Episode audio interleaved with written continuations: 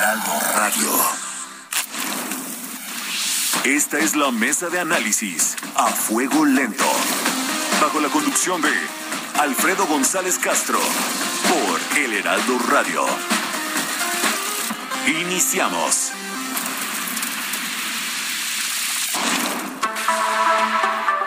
Son las nueve de la noche en punto, tiempo del centro de la República. Muy buenas noches, bienvenidas, bienvenidos a esta mesa de opinión. Los saluda su servidor y amigo Alfredo González Castro con el gusto de cada martes y decirle que estamos transmitiendo desde nuestras instalaciones en la Ciudad de México a través del 98.5 de su frecuencia modulada con una cobertura en todo el territorio nacional y también allá en los Estados Unidos. Gracias, gracias a la cadena del Heraldo Radio. Por lo pronto lo invitamos a ser parte del debate, de la reflexión y del análisis a través de nuestras redes sociales en Twitter, arroba Heraldo México, arroba Alfredo Les y arroba Is Robles. Y también, como cada martes, saludo a mi colega y amigo Isaías Robles, quien me acompaña en la conducción de este espacio y nos va a platicar sobre los temas de hoy. ¿Cómo estás, Isaías? Muy buenas noches. Alfredo, ¿qué tal? Muy buenas noches. Buenas noches a todo nuestro auditorio. Bueno, pues hoy vamos a discutir en la primera parte de este espacio eh, este análisis que inició hoy la Suprema Corte de Justicia de la Nación sobre la ley de la industria eléctrica, cuáles son los efectos que va a pasar el próximo jueves cuando se defina eh, en, en la Corte este tema. También vamos a analizar lo que está ocurriendo en el Congreso de la Unión, en la Cámara de Diputados, ya que tú recordarás nuestro público también que se fijó el lunes como la fecha para la aprobación del dictamen de la, de la reforma eléctrica y la votación ante el Pleno justo la próxima semana, el día miércoles. Y ya en la segunda parte vamos a hablar del control de precios en alimentos que ha hablado el presidente López Obrador. Esto es viable, ¿no? ¿Cuáles son los efectos?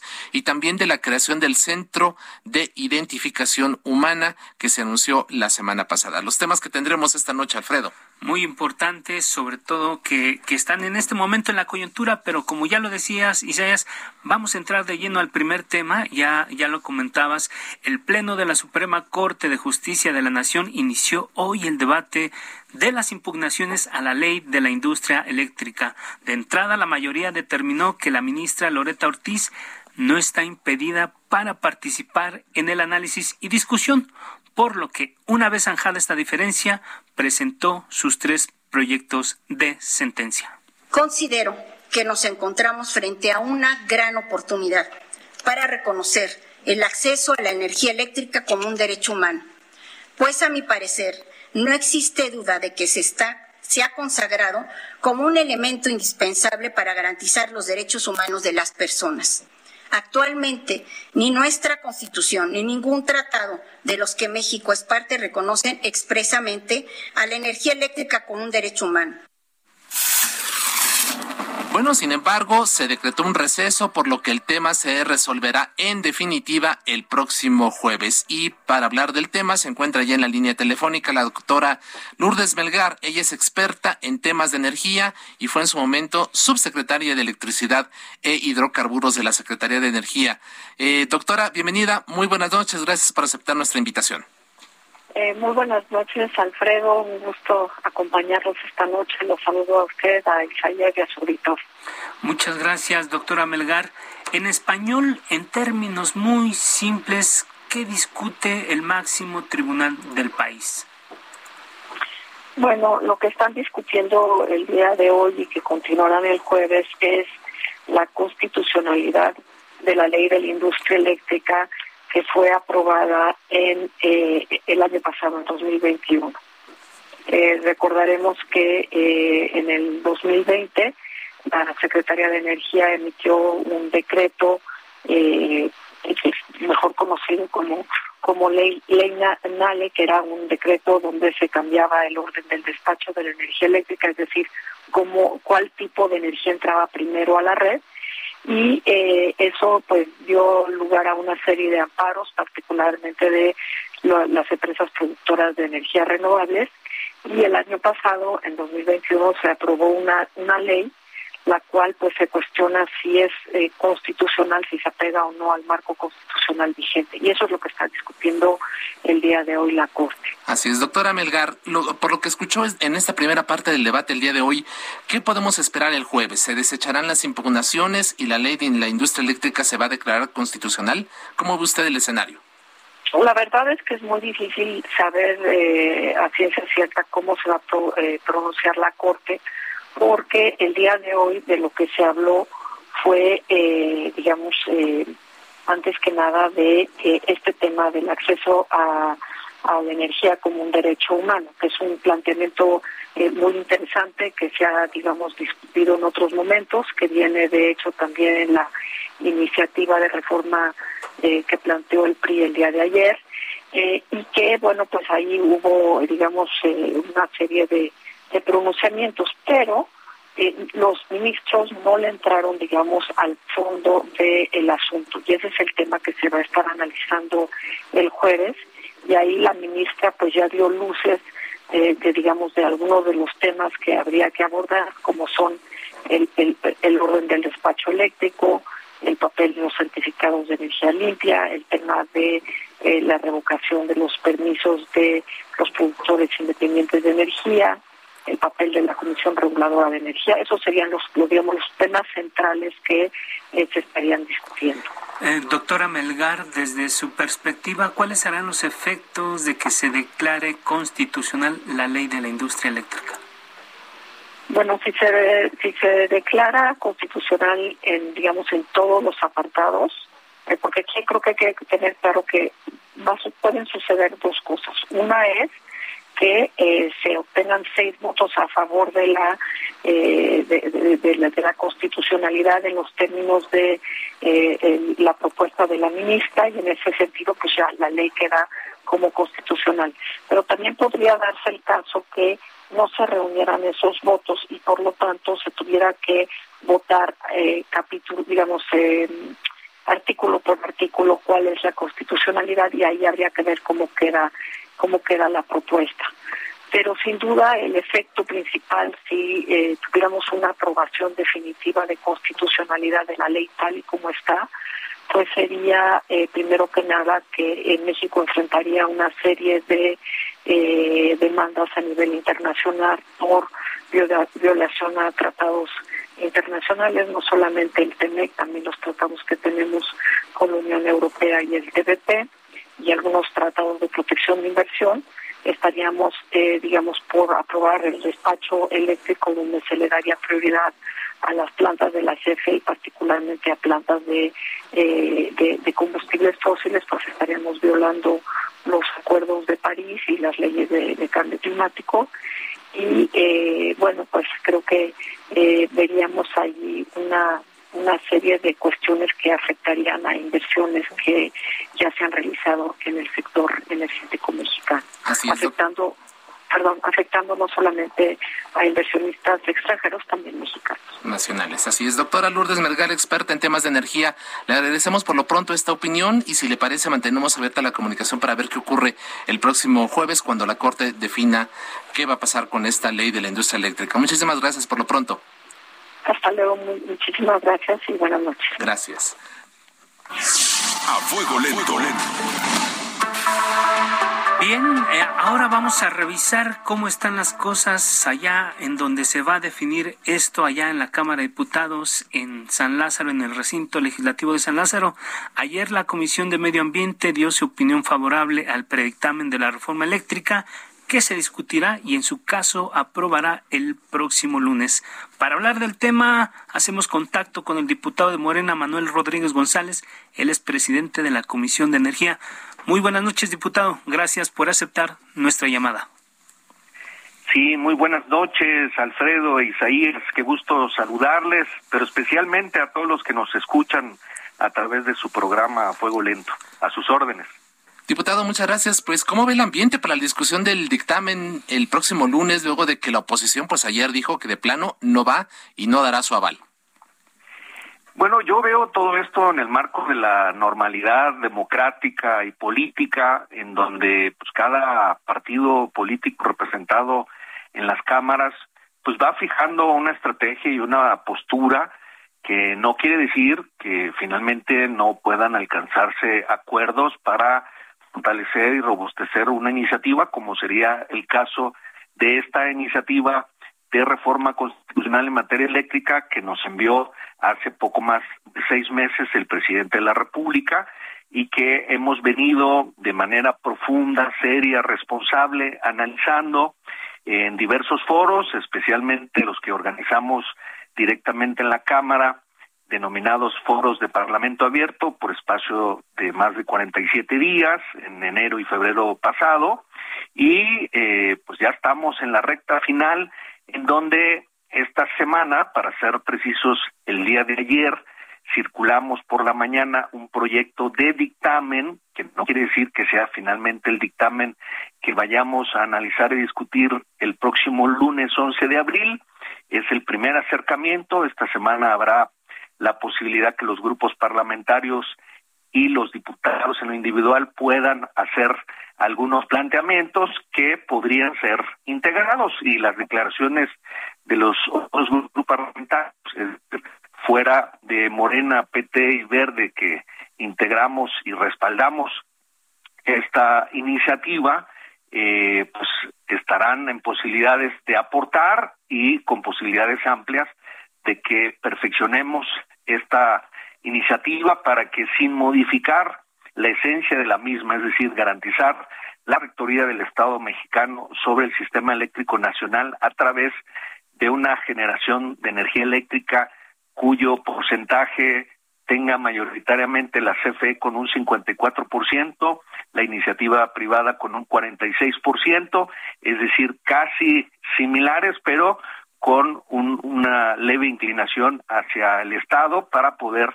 eh, regular y garantizar esta rectoría sobre el sistema, lograr tarifas eléctricas asequibles para todos, es decir, baratas y que nos permitan ahorrar desde el punto de vista de la economía familiar, en el caso de las domésticas, pero también en el caso de las tarifas empresariales, industriales, comerciales, que sean más competitivos para que esto nos dé mayores elementos, no tan solo para crecer en lo económico internamente, sino también para competir en el exterior y por otro lado, garantizar la transición energética elevándola a rango constitucional y considerar el litio como un mineral estratégico de exploración, extracción y aprovechamiento exclusivo del Estado mexicano. Quitando estos puntos que acabo de mencionar, lo demás puede ser eh, integrado en función de los aportes que puedan hacer algunos otros partidos políticos. En Morena estamos abiertos al diálogo, así es como se construyen los acuerdos en beneficio de las ciudadanas y los ciudadanos de este país. Así es, muchas gracias, diputado Manuel Rodríguez, porque daba la impresión que cuando escuchamos algunas declaraciones del presidente de que no se le iba a mover, incluso se acuñó esta frase de que no se le iba a mover ninguna coma, pero ya nos explica usted que habrá algunas modificaciones. También en su momento lo comentó su líder parlamentario, Ignacio Mier. Si nos permite, vamos a escuchar lo que dijo y regresamos con usted. Claro que sí. Si las propuestas que recibamos de los otros grupos parlamentarios atienden lo esencial en materia de energías limpias y renovables, que se reconozca una revisión a las tarifas que garanticen que los mexicanos puedan tener 46 millones de familias, la pequeña y la mediana industria, el comercio, tarifas asequibles, que además esté con criterios de planeación y de control a cargo del Estado mexicano.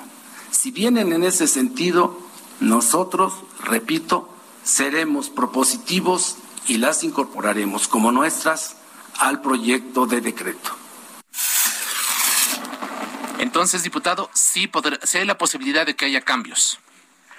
Por supuesto, eh, lo que nos permita alcanzar acuerdos, pero especialmente eh, fortalecer esta iniciativa que va a ser en beneficio de todos nosotros porque nos va a garantizar, por un lado, tener un sistema eléctrico nacional confiable, continuo, con calidad y lo más importante, como mencioné hace un rato, tarifas eléctricas baratas para todos. Es posible, lo podemos lograr todos juntos. Es cuestión solamente de tener la disposición y de encontrar los acuerdos. Estoy seguro que a lo largo de esta semana podremos construirlos para que el próximo lunes, 11 de abril, 11 de la mañana, que se reúne las Comisiones Unidas de Puntos Constitucionales y de Energía, podamos ya someter análisis, discusión y en su momento someter aprobación el dictamen que nos permita llegar ya el próximo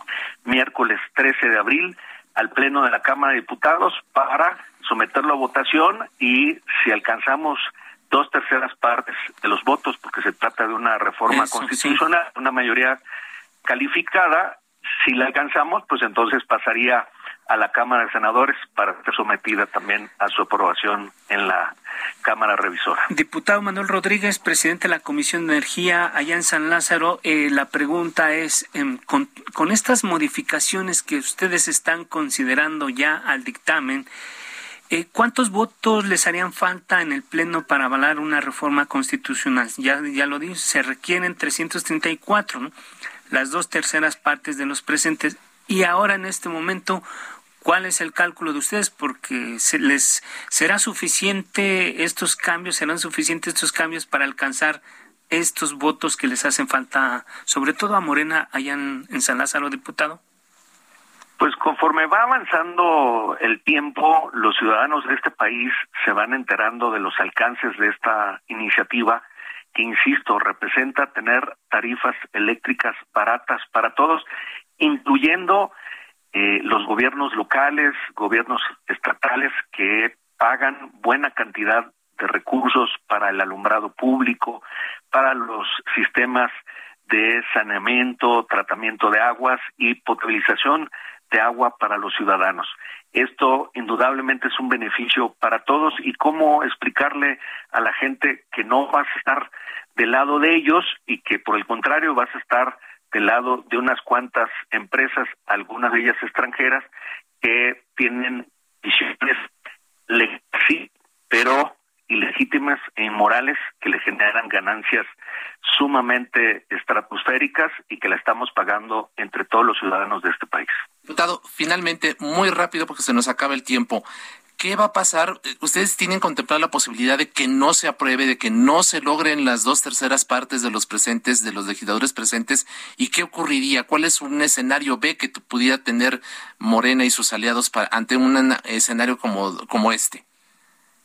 Nosotros estamos tratando de convencer eh, por dos vías. Una, a través de los representantes de cada grupo parlamentario, pero también estamos haciendo en lo individual acercamientos con las diputadas y los diputados que son nuestros compañeros de legislatura para sensibilizarlos, hablarles a detalle fuera de, cualquier distracción, ya sea mediática o partidista, para que con toda eh, objetividad eh, conozcan la profundidad del problema que queremos resolver, pero sobre todo los beneficios que le daríamos a los ciudadanos y especialmente al sistema eléctrico nacional que eh, si bien funciona, funciona con alfileres y a como está, si continuamos así, en un par de años tendríamos problemas serios de apagones si no resolvemos esta situación. Diputado, ¿ya tienen detectados a colegas suyos de la oposición que estén dispuestos a rebelarse, como lo dijo el presidente Andrés Manuel López Obrador?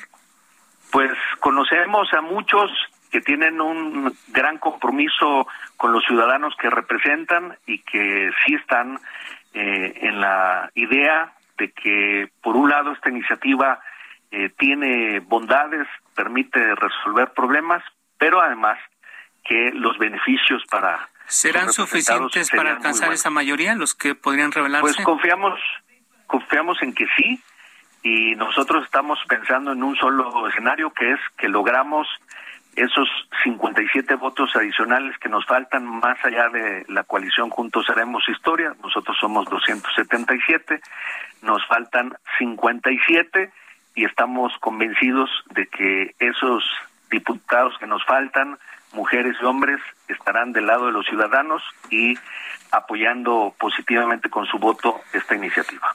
Diputado Manuel Rodríguez, presidente de la Comisión de Energía por eh, Morena, muchísimas gracias. Estaremos pendientes de estas horas cruciales allá en San Lázaro. Por lo pronto, un enorme abrazo. Igualmente para ustedes, buenas noches y hasta pronto. Gracias. 919. A fuego lento. Ahora nos enlazamos con el diputado Manuel Herrera de Movimiento Ciudadano, secretario de la Comisión de Energía. Diputado Herrera, gracias, muy buenas noches. ¿Qué tal? Muy buenas noches, qué gusto saludarlos. Gracias. Bueno, ya escuchó, diputado Manuel, Manuel Herrera, eh, a su colega a Manuel Rodríguez, presidente de la Comisión de Energía, dice que hay confianza en que se lograrán estos 57 votos indispensables para la reforma constitucional. ¿Alguno de ellos saldrá de Movimiento Ciudadano? No, definitivamente no. Eh, de hecho, nosotros fuimos la primera fuerza política que abiertamente nos manifestamos en contra de esta reforma desde el año pasado que llegó a la Cámara de Diputados. Consideramos nosotros que es una reforma eh, pues que no que pues no cumple con las expectativas que tiene nuestro país ni con las necesidades del sistema eléctrico mexicano, que es una reforma que atenta contra la competitividad, que atenta contra la seguridad jurídica, por lo tanto que inhibe la inversión y que de aprobarse esa reforma además no habría manera de transitar hacia las energías eh, renovables. Por otro lado, eh, pues nunca se pudo explicar en el Parlamento abierto dónde, de dónde se iban a sacar los recursos para seguir desarrollando el mercado eléctrico, cuando todos los representantes del sector privado abiertamente manifestaron que si se aprobara esa reforma no iba a haber inversión privada porque realmente es una reforma pues que no da confianza, toda vez que se fortalecería un monopolio a través de la Comisión Federal de Electricidad, eh, eh, quitando todos los mecanismos de regulación autónomos eh, y haciendo de la CFE un monopolio que sería juez y parte, ¿no? Entonces, nos parece una reforma muy riesgosa y Movimiento Ciudadano no va a acompañar esta reforma. Gracias, diputado Herrera. Sin embargo, el debate parece que se está centrando ya en, la matemática pura de la política por el número que necesitan de votos el bloque de Morena y sus aliados. Eh, el presidente hoy llama a los legisladores a rebelarse. Incluso por ahí ya se empieza a comentar que los gobernadores de, de, todos los partidos van a jugar un papel muy importante. Y lo que yo le quiero preguntar, diputado Herrera, ¿es cierto que el gobernador Enrique Alfaro de Jalisco les pidió avalar el dictamen de la reforma eléctrica? No, no, no, esto es totalmente falso. Eh, nosotros estamos muy claros en nuestra en nuestra postura. Hemos venido manifestando eso, eh, que esta reforma, pues por supuesto que atenta contra la competitividad y que desde Movimiento Ciudadano no la vamos a acompañar. Entonces, eh, y bueno, hablando de los otros partidos políticos, bueno, pues yo quisiera ver después de la manifestación que hizo el PRI, de las manifestaciones que ha hecho el PAN, o si ahora se van a se van a, a, echar para atrás, ¿verdad? Porque pues todos hemos claramente escuchado las posiciones eh, de toda la oposición en el sentido de que esta reforma pues es una reforma que no que no favorece a nuestro país y nosotros diferimos totalmente de la postura donde se dice que las tarifas eléctricas eh, disminuirían si se aprobara esta reforma. Los monopolios, los monopolios inhiben la competencia y inhibir la competencia en todos los casos incrementan las tarifas eléctricas. Consideramos que sería al contrario. Para poder tener un sistema eléctrico más competitivo, pues tenemos que tener eh, competencia, eh, un sistema regulador eh, independiente, un gobierno fuerte que regule, pero que no sea juez y parte, y en el y que se desarrolle el mercado donde el sector privado puede convivir con el sector público y garantizando la transición a las energías renovables. Entonces, nosotros creemos que esta reforma no se va a aprobar. Eso. Eh, y creo que esa es una gran noticia para nuestro país. Así es. Entonces, en una frase, no habrá milagro de Semana Santa para Morena y no habrá reforma eléctrica el próximo miércoles 13.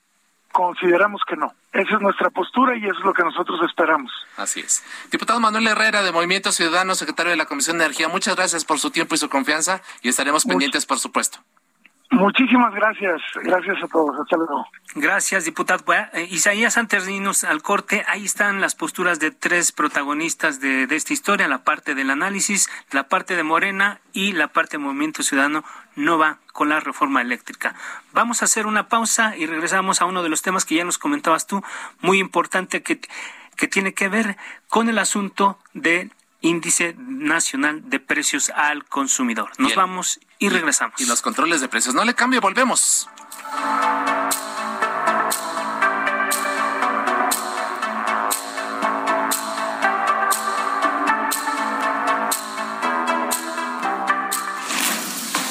Siga en la polémica por El Heraldo Radio, con los que saben de política y la desmenuzan.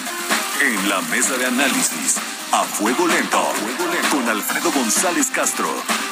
Regresamos. Heraldo Radio. La HCL se comparte, se ve y ahora también se escucha.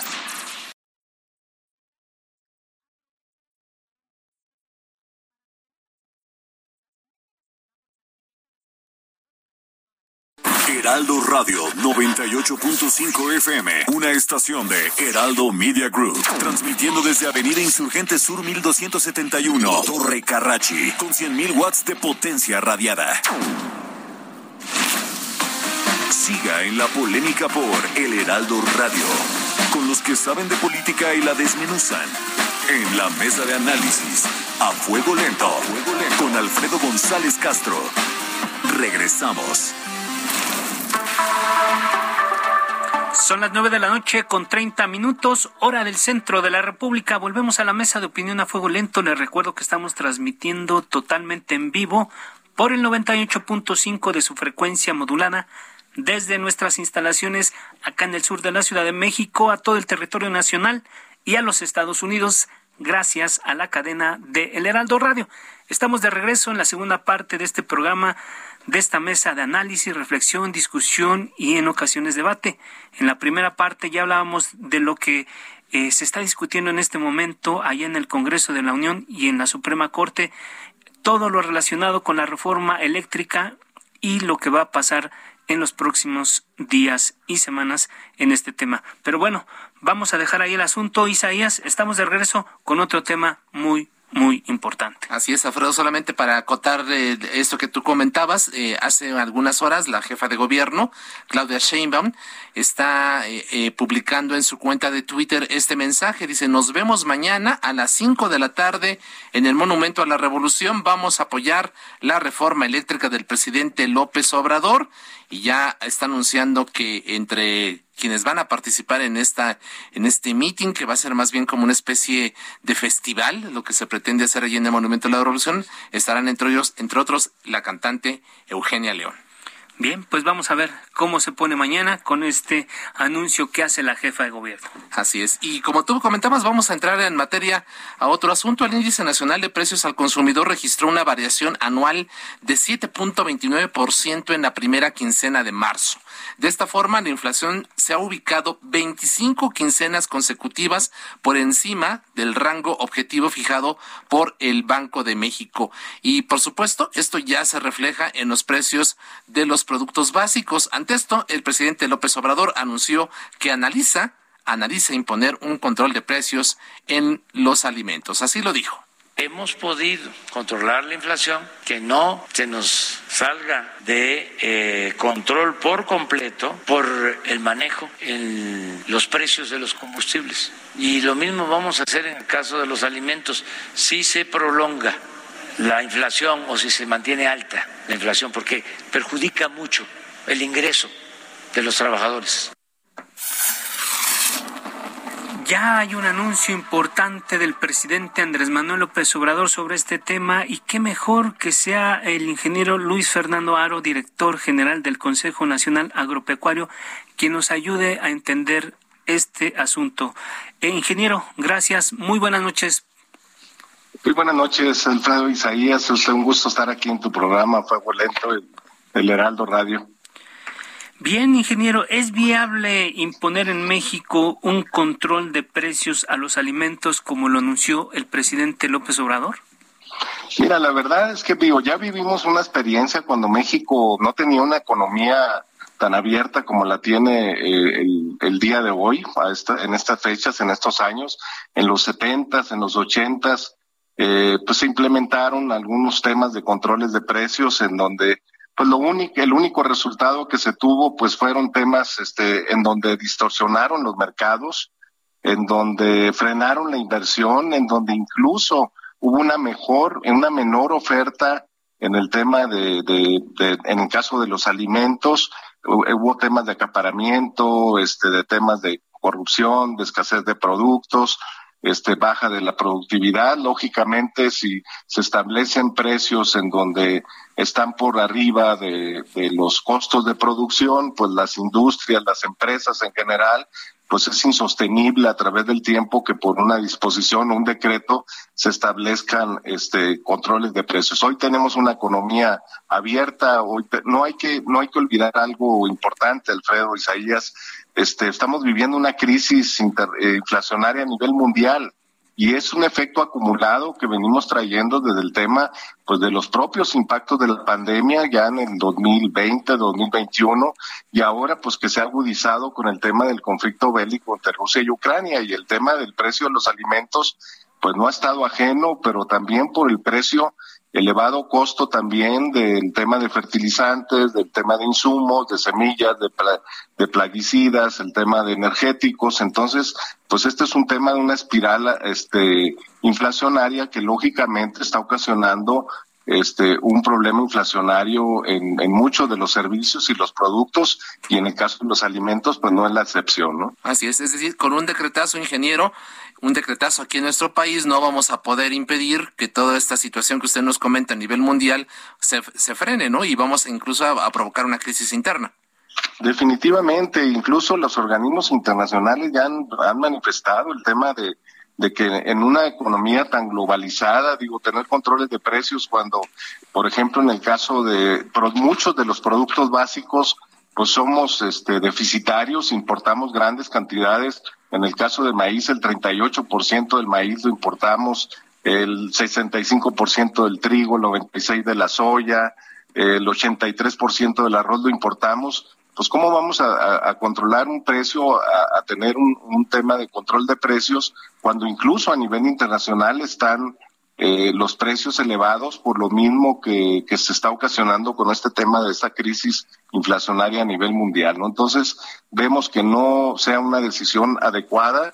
Eh, las recomendaciones básicamente están en función de que, pues, la mejor manera de enfrentar un tema de inflación pues es buscar la manera de, dar las facilidades para tratar de entrar en una economía que se vaya recuperando de una manera vigorosa, este, impulsar la creación de empleos, el crecimiento económico, cómo mejoramos la competitividad, cómo podemos hacer para reducir los costos de producción, este, y en ese sentido, pues, este, estamos trabajando, es importante comentarlo, Alfredo, tuvimos una reunión el día de ayer con con un grupo de trabajo que se, que se acaba de conformar entre la Secretaría de Hacienda, la Secretaría de Economía, eh, Agricultura, el Consejo Nacional Agropecuario, ANTAD, con Camín, este, con Canaco también, eh, sentarnos en la mesa para ver eh, qué acciones se podemos se pueden tomar entre el sector productivo, los sectores productivos y el gobierno para tratar de mitigar un poco el tema pues de los impactos que se, se están teniendo en el tema del, de la inflación de los alimentos, ¿no? Ingeniero Luis Fernando Aro, ¿de dónde está surgiendo esta propuesta del presidente Andrés Manuel López Obrador? Eh, ¿No lo están asesorando bien o es una medida desesperada? ¿O de dónde, de dónde sale una propuesta en este momento de la historia con una relación tan abierta comercialmente hablando frente a una crisis económica como esta. Y ustedes dicen, en el sector agropecuario no hay manera. ¿De dónde sale? No, no lo sabemos realmente. Este, platicaba la secretaria de Economía que en el discurso que en lo que acaba de presentar, de lo que señaló el presidente, en donde en el caso del tema de los energéticos, bueno, pues lo que está pasando es simplemente que les están eh, costando en el, incremento para poder mantener los precios del caso de las gasolinas, pues el, el gobierno está este, incrementando el tema del subsidio para poderlo mantener. Se sacrifica la recaudación del IEPS, ¿no? totalmente. Entonces, este, no sabemos en cuanto al tiempo, lo mencionaba el presidente, si, si la inflación en el caso de alimentos se llegara a prolongar o agravar. Bueno, este es un tema donde estamos hablando de economías abiertas, se, se han tomado medidas en donde se han abierto cupos para algunos productos, en donde se han quitado aranceles, pero pues la realidad es que México está tan abierto al mundo que pues de donde importamos realmente los alimentos pues son con países que ya tenemos tratados este comerciales donde pues hay no hay aranceles y lo mismo está pasando a nivel mundial, este no es no es no es este exclusivo de México el tema de la inflación en los alimentos, hay países que están tomando medidas este en el tema de, por ejemplo, China en un programa de apoyar el tema de la producción de fertilizantes para tratar de abaratar costos, este, en el tema de eliminar aranceles de algunos algunos países que son muy dependientes este, y que no son tan abiertos al mundo. Estados Unidos acaba de anunciar un plan, una inversión de 250 millones de dólares para apoyar a fabricantes de, fertilizantes y que los productores puedan tener precios más competitivos. Este, creo que hay, hay muchas medidas que, que se tienen que tomar. Eh, se ha pensado, Estados Unidos también tiene un programa de apoyos, lo que serían como el equivalente a vales de despensa, este, ya le llaman food stamps, que están dentro del programa de Farm Bill que tiene Estados Unidos para apoyar a la población este, más vulnerable en cuanto a ingresos y que eso le permite de alguna manera adquirir ciertos productos de la canasta básica a precios mucho más accesibles, lógicamente con un costo este donde el gobierno pues está apoyando esto no no es lo que estamos proponiendo creo que hay ver hay que ver todas las alternativas hay que hay que estudiar eh, eh, en general toda la cadena de suministro a ver dónde dónde puede haber algunos espacios para que los alimentos puedan llegar de manera accesible a la población. Y, y también algo que, que, creo que no se ha comentado, este Alfredo, algo que, que es importante comentar, no solamente es un problema de precios, lo que está pasando a nivel mundial con el tema de Rusia y Ucrania puede ocasionar un problema de desabasto de alimentos. Lo, lo que nosotros importamos de, de, por ejemplo, te pongo un ejemplo de maíz, el año pasado 18 millones de toneladas que importamos de maíz, pues básicamente van para un sector pecuario, para la producción de cárnicos, de lácteos y de huevo y de, de, de para, para lo que es la producción pecuaria.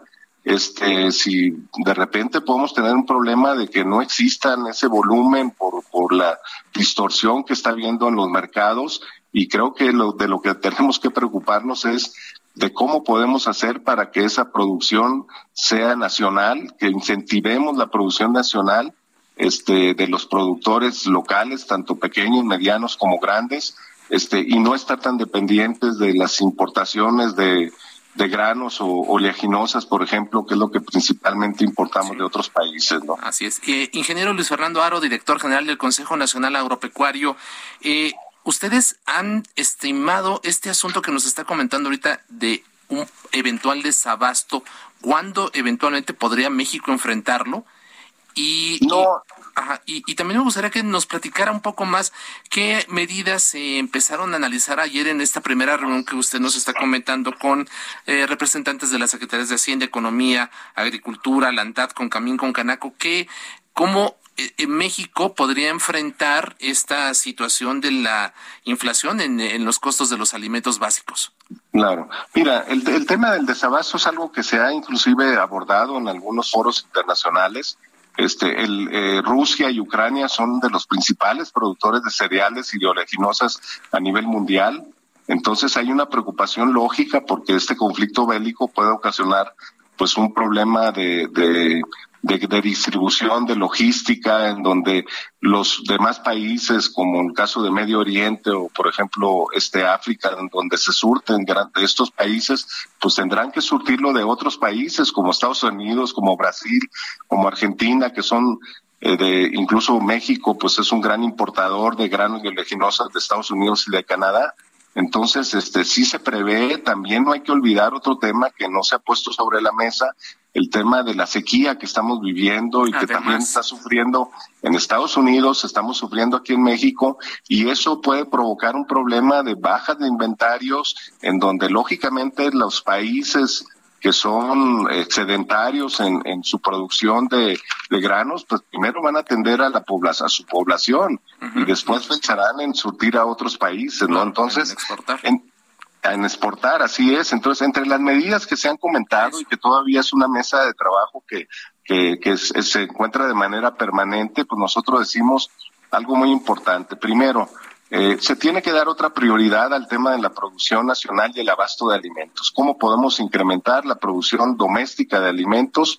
Eh, programas emergentes, por ejemplo, de financiamiento que están haciendo otros países para incrementar la producción con tasas competitivas, este apoyos a la comercialización.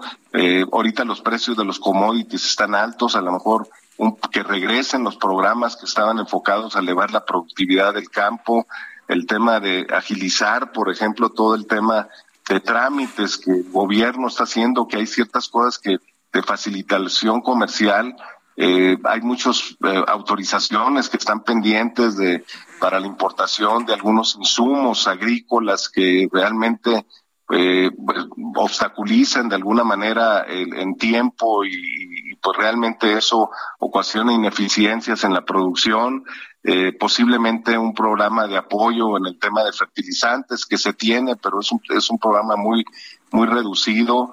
Este, este es un esfuerzo que tenemos que hacer entre sector y gobierno y que tenemos que estar sentados en la mesa y buscar la manera de cómo este paliar estos impactos que los estamos viviendo y cualquier ama de casa que va al, supermercado o uno que va al supermercado pues se da cuenta que realmente los precios en general de los alimentos están están más más caros y no es porque el productor esté recibiendo esos beneficios de los precios altos. Es un tema de, de un incremento importante en los costos de producción que está haciendo que los precios pues tengan que este, subir eh, sus, sus, precios hacia, el consumidor. muy bien.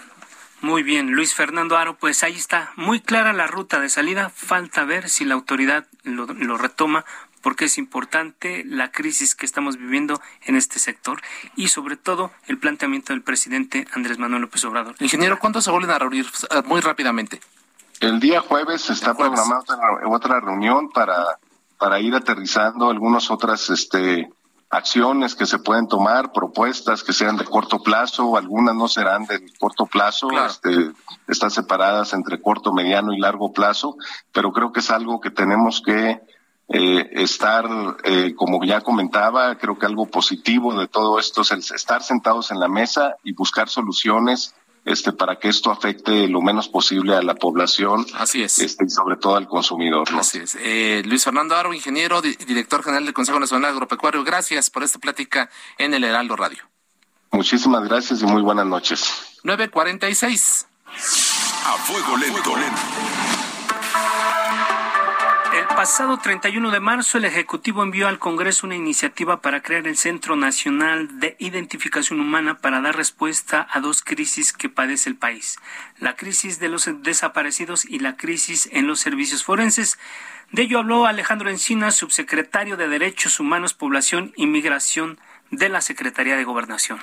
Según estimaciones tanto de instituciones públicas como de organismos no gubernamentales, tenemos alrededor de 52 mil cuerpos sin identificar en las fosas comunes y en los servicios forenses del país. Ah, basta ver solamente los resultados del censo que hizo el Instituto Nacional de Estadística, Geografía e Informática en 2020, de cómo ubicó 9.400 cuerpos de personas fallecidas en las cámaras frigoríferas o en las planchas de los servicios forenses de los estados.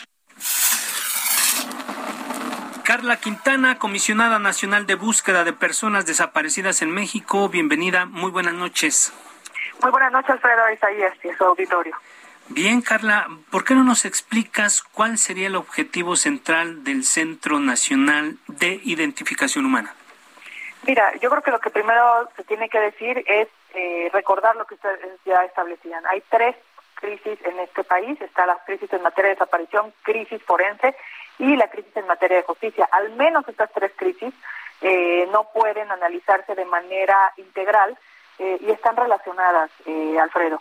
¿Por qué lo digo? Bueno, evidentemente tenemos más de 98 mil personas reportadas como desaparecidas oficialmente. imagínate todas aquellas que no han sido reportadas, ¿no? que no han acudido a las autoridades. Entonces, tenemos casi 98, más de 98 mil personas reportadas como desaparecidas por un lado. Eh, por otro lado, tenemos una crisis de más de al menos 52 mil cuerpos sin identificar, como ya también ustedes lo destacaban. ¿Estos cuerpos dónde están, eh, Alfredo Isaías? Están en los servicios médicos forenses que en su mayoría en el país corresponden a las fiscalías estatales y en un par de casos a los tribunales de justicia como la Ciudad de México o Baja California.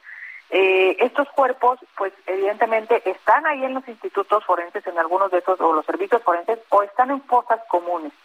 Y eh, pues si tenemos más de 98 mil eh, 98 mil desaparecidos y al menos 52 mil cuerpos sin identificar en este país, pues eh, si bien es cierto que la búsqueda siempre es en vida, existe una posibilidad alta de que las personas que estamos buscando, algunas de ellas estén sin vida.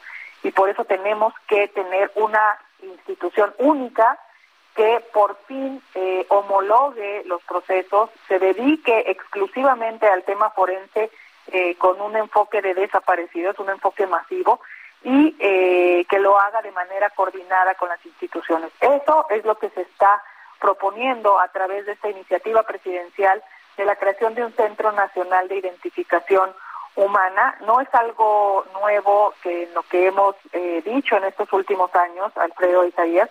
Es algo que ya se ha venido trabajando en Coahuila, está el Centro Regional de Identificación Humana, donde ya está aprobada esta nueva metodología. No se trata de un servicio forense más, no se trata de quitarle las competencias a los servicios médicos forenses, a las fiscalías, se trata de dedicarse a exclusivamente analizar nuevamente todos los cuerpos que ya han pasado por estas instituciones y eh, tomar nuevamente análisis de todos estos cuerpos, ponerlos dignamente en centros de resguardos eh, eh, temporales de cuerpos y tomar muestras de grupos familiares. Esto también es muy importante, Alfredo Isaías, porque normalmente cuando las familias denuncian una desaparición, dan sus muestras genéticas de manera separada, el papá por un lado, la mamá por otro, los hijos por otro, y esto reduce las posibilidades, aun cuando sean procesadas estas muestras y en verdad se compartan, cosa que es improbable, eh, pues de que, haya una posible coincidencia con un, con un cuerpo, ¿no? Uno de los más graves problemas en la búsqueda de personas desaparecidas es la falta de compartir información eh, entre instituciones, entre estados, ¿no? Porque un estado puede avanzar considerablemente, supongamos, en materia forense, y será un esfuerzo aislado porque seguramente la digamos la persona desaparecida eh, o el cuerpo de las personas que estén ahí no sean de ese estado y si no se comparte información pues evidentemente no no se va a tener esta esta correspondencia. También tenemos información, Alfredo Isaías, de que hay muchas personas, estamos hablando de miles de personas con nombre y apellido, cuyos cuerpos fueron enviados a fosas comunes. Y eh, eh, solo llevamos 11, eh, eh, revisando 11 libros de fosas comunes y nos hemos dado cuenta que tenemos más de 7 mil personas con nombre y apellido que están ahí y que muchas de ellas están siendo buscadas por sus familias. Como pueden ver, pues es un, es un universo que hay que tratar.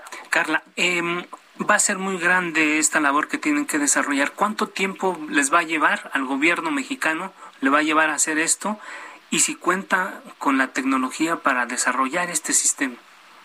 Bueno, eh, primero hay que recordar que esta iniciativa fue enviada, como ustedes decían la semana pasada, eh, apenas va a empezar, hoy subió a comisiones de justicia y de derechos humanos de la Cámara de Diputados, tendrá que llevar su proceso legislativo y de ser aprobada, que esperemos que lo sea, porque hay que recordar que esto pues es un es un asunto de Estado, ¿no? Con D mayúscula, eh, y que donde tenemos que sumar eh, todos los, los órganos del, del Estado mexicano, pues tendrá que ponerse a funcionar inmediatamente, Alfredo Isaías, ¿no? Y, y los recursos, eh, sí se necesitan recursos materiales, por supuesto, pero aquí hay que eh, recalcar algo importantísimo eh, y que ojalá empecemos a reproducir.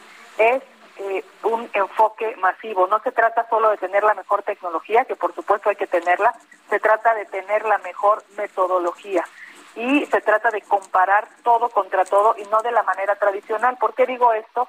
Porque normalmente cuando se critica o se habla de la crisis forense, los, los servicios periciales dicen que lo que hace falta son recursos y es dinero y que ellos los podrían hacer. Sin duda hay que mejorar y fortalecer los servicios periciales para que sigan haciendo su labor y esto no se vaya multiplicando. Pero no se trata solo de eso, se trata de una nueva metodología que ha sido probada en lugares con crisis de este tamaño como pueden ser los Balcanes, ¿no? Como son las dictaduras en, el cono sur o los conflictos armados en Centroamérica. Ya ha sido probada en, en conflictos y en situaciones de esta naturaleza y de esta de esta magnitud. Aquí yo quisiera recordar que la desaparición de personas no respeta ni fronteras territoriales, no es que si está en un estado o en otro, ni competencias federales o estatales. Y lo que no podemos hacer desde el Estado es abonar o sumar a esta división de, eh, de fragmentación de lo que pretende eh, ser la desaparición de personas. Tenemos que asumir una postura de Estado para resolver un asunto y que es una obligación del Estado del Estado mexicano y cuando preguntas, eh, digamos, cuánto te, va a tardar, pues lo importante es empezar inmediatamente, ya no hay tiempo, es urgente, las familias están eh, buscando todos los días, sin embargo, todo lo que se encuentra y lo que trabajamos también con ellas las comisiones de búsqueda, pues se quedan en un cuello de botella. Tenemos que dar el siguiente paso, ¿no? Así es. Carla Quintana, comisionada nacional de búsqueda de personas desaparecidas en México, muchas gracias y si nos permites mantenemos la comunicación para darle seguimiento a este asunto. Muchas gracias a ustedes. muchas gracias. Llegamos al final de este espacio, llegamos al final. La polémica por hoy ha terminado. Le esperamos el próximo martes para que con los expertos analicemos la noticia y a sus protagonistas. En la mesa de análisis a fuego lento. Por El Heraldo Radio. Con la H que sí suena. Y ahora también se escucha. Heraldo Radio 98.5 FM, una estación de Heraldo Media Group, transmitiendo desde Avenida Insurgente Sur 1271, Torre Carrachi, con 100.000 watts de potencia radiada. Hey, it's Danny Pellegrino from Everything Iconic. Ready to upgrade your style game without blowing your budget? Check out Quince. They've got all the good stuff, shirts and polos, activewear and fine leather goods all at 50 to 80% less than other high-end brands. And the best part? They're all about safe, ethical, and responsible manufacturing. Get that luxury vibe without the luxury price tag. Hit up quince.com slash upgrade for free shipping and 365-day returns on your next order. That's quince.com slash upgrade.